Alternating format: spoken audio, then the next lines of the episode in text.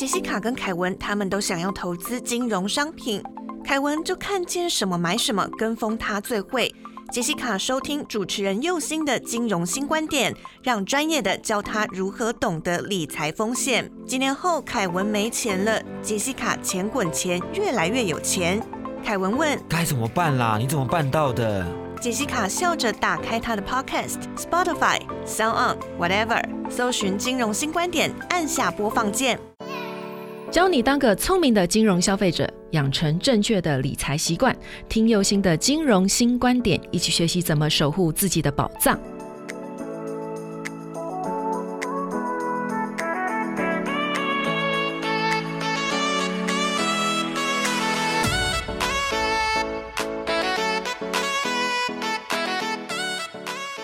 重新出发，认识金融新观点。你现在收听到的是轻松电台 FM 九六点九。无论你是从 Sound、Spotify、Apple Podcast 收听到金融新观点，请顺手帮我点订阅，才可以在第一时间知道节目的新动向。另外，本节目由轻松电台制作，每周六下午五点到六点，下载 APP Hi Channel，搜寻轻松电台，或是你调频道 FM 九六点九，基隆与部分大台北地区都可以收听到我的节目哦。欢迎大家收听金融新观点。大家好，我是佑星。大家好，我是小帮手木瓜。大家今天好吗？啊，嗯，今天一开始我想要先跟大家聊一个我过去看过的保险理赔纠纷哦。那我想这个是大家在碰到保险理赔的时候可能会感到很疑惑的地方，就是明明呢我在投保保险的时候，已经在腰保书的健康告知书详细的告知就是过去的病史哦，但是为什么保险公司仍然用既往症啊，或者是投保前疾病的理由来拒绝理赔？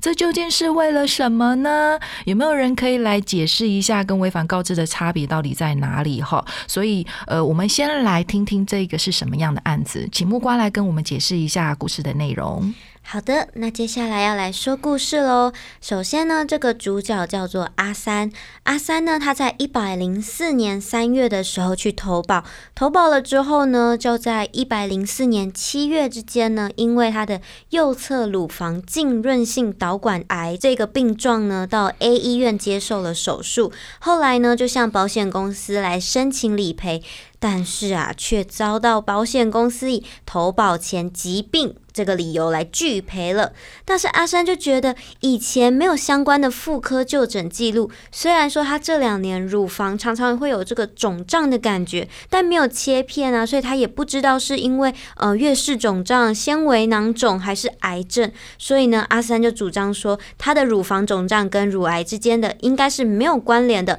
保险公司拒赔是不合理的。嗯，对啊，这个其实是大家比较常听到的一个疾病哈，而且啊，这个罹患的年纪啊，逐渐的在往下降哦，像乳癌这样子的一个疾病哦。那除了是因为基因跟遗传之外呢，其实外在的生活环境也占了很大的影响因素哈。所以呢，呃，乳癌目前是我国女性罹患癌症的第一名哦，而且啊，这个罹患人数已经多到形成一个经验值哈。那在 WHO 这边，其实已经有着手将某一些就是数量很多的这个罹患癌症的病名啊，好，就是这些癌症的疾病呢，把它改疾病编码了哈，就是归为慢性疾病。那为什么会这样呢？呃，我我想啊，就是说，主要是因为过去癌症是不可治疗或者是很难治疗的疾病哈。那但是呢，现在医疗技术进步到很多的癌症病人在术后的一个生存期限跟一般人其实已经没有什么两样了。好，然后只要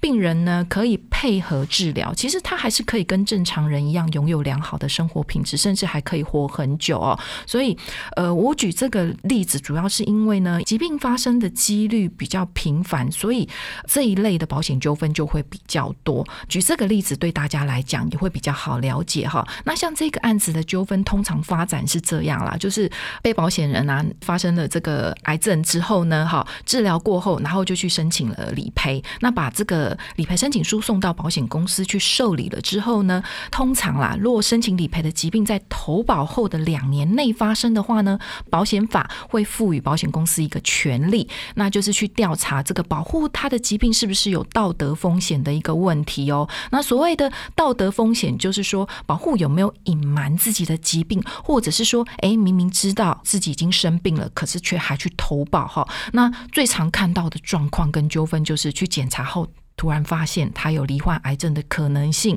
所以呢，趁着还没有确诊之前，或者是说，哎，像这个案子阿三，对不对？他是不是摸到了？那可是他没有先去就诊，他反而先去做一个投保，这样子哈，因为要避免有这样子的一个保护来侵害他人的权利，所以呢，嗯，佑心姐，听到这边我有一个问题是。为什么投保不告知会去侵害到他人的权利呢？我们不就是买我们自己为了我们自己的风险而去买的保险吗？跟其他人有什么关系啊？哦，是这样子的，保险啊，简单的来说就是集合众人的资金来帮助需要的人。哈，最初的保险是用互助的方式形成的，所以它最基本的概念就是要去避免不可预期的风险，也就是说，我们要防范不知道何时会发生的意外跟疾病。所以啊，木瓜，你可以想想，如果今天有一个健康的人跟一个已经生病的人，然后同时去缴了这个保费去买保险，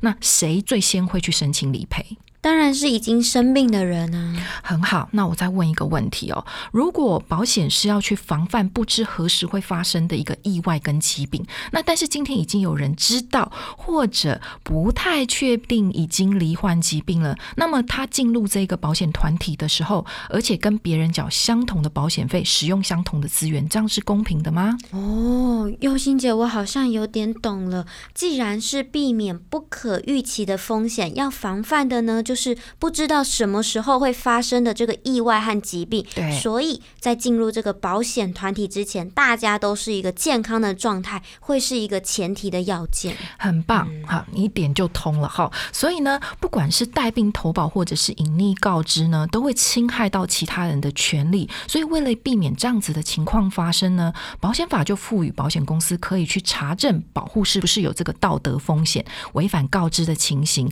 如果呢查到属实就是查到是真的，好，那可以解除契约，然后而且还不退保费哦。那我想啦，这个之前我在这个腰保书的填写里面，就是那个 podcast 第十五集、第十六集都有讲过。各位如果有兴趣的话，可以去再听一下哈。不过呢，刚才我讲到道德风险，其实还有另外一种，就是保护可能知道自己有疾病，但是这个疾病是属于不用告知的范围，或者是说在投保的时候已经罹患了这个疾病，但是保护自己。并不知道或不确定，那我们称作这个叫做投保前疾病。好，那这个疾病可能不会构成这个解除契约或是没有办法解除契约的一个理由，但是呢，保险公司一样是可以不赔的。哈，那关于这个问题呢，我们先休息一下，等一下我们再来谈这个投保前的疾病拒赔这件事情。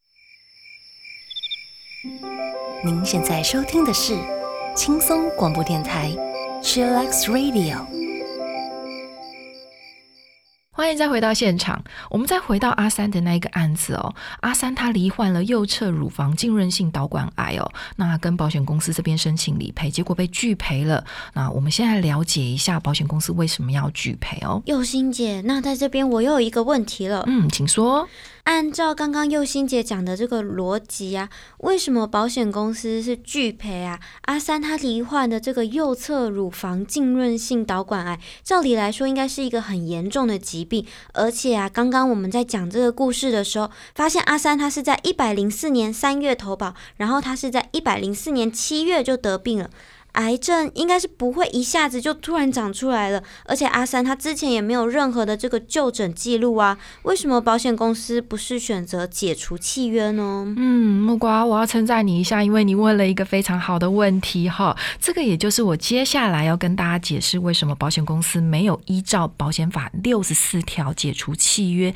来去主张，反而是用既往症或者是说一般通称的投保前疾病来做拒赔哦。那我。们先来看一看，就是保险公司说了什么啊？保险公司它就是表示说，哎，我查到阿三的疾病，他的病历上面有记载，就是哎，两到三年前自我检查的时候就发现了右侧乳房有肿块。那右侧的乳房其实已经感受到有一颗肿瘤在那边，而且啊，经过身体的理学检查之后，发现右侧乳房有一个明显的结节，大概三到四公分哦。这个乳房的这个肿瘤其实还蛮大的哦，吼，所以这几个资讯。可以看得出来，既然是保险法赋予保险公司有去调查保护是否有道德风险的疑虑，那保险公司为了确保公平，应该就会去调阅保护在各大医院的一个就诊记录。诶，为什么只有各大医院的就诊记录啊？哎，你想想看哈，如果你在身上摸到肿块，大多数的人会去选择大医院检查，还是在你家附近随便找个内外科诊所或者小型医院来看一看啊？哦，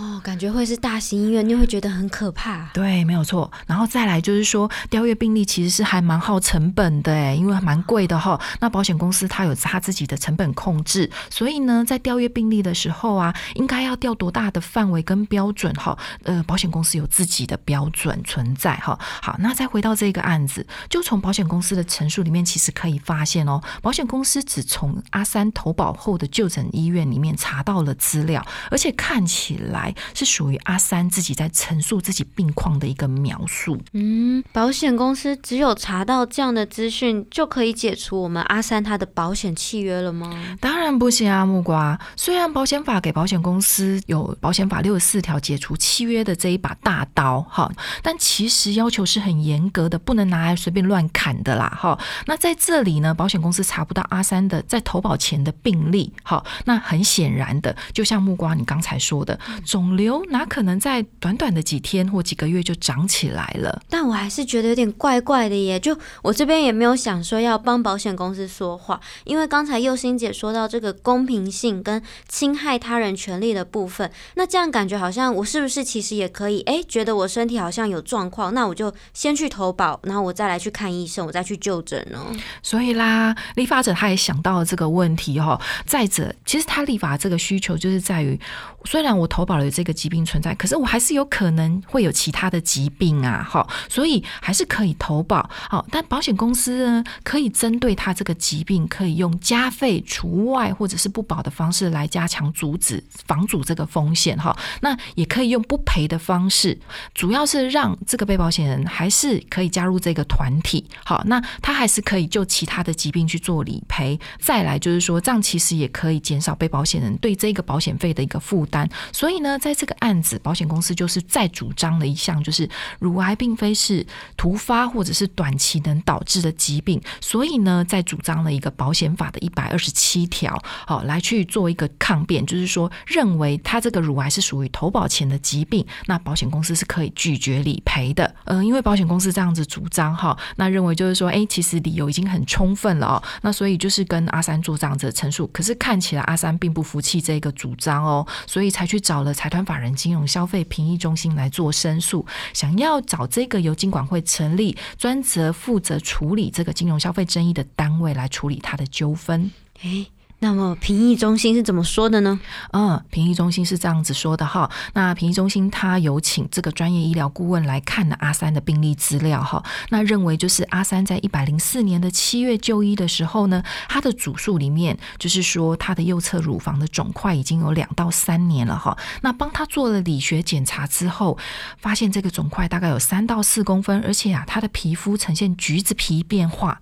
依照医疗顾问在针对于就是癌症的这样子的一个长成时间的一个经验来看的话，认为要长到这么大肿瘤的时间至少需要两年的时间了。哈。所以阿三在投保的时候，就是那个一百零四年三月的时候呢，自己应该已经可以摸得到那个乳房肿瘤了哈，所以阿三在投保的时候应该知道。他有这个肿瘤，而且已经有患有这个疾病了，所以呢，对这个疾病的存在呢，不能够委为不知，也就是说，推说自己不知道啦，哈。然后再来就是后来经过检查之后，也确诊是癌症了，好，所以评议中心在这边认为，就是保险公司拒赔是有道理的。欢迎你跟优心一起重新出发，认识金融新观点。记得订阅本节目，你可以从 Sound、Apple Podcast 还是 Spotify 收听到金融新观点。请跟着优心，从最细微的地方建立正确的金融观念及行为。另外，如果你是透过广播收听到优心我的节目，记得脸书搜寻轻松电台，并且按赞，随时追踪节目新动向。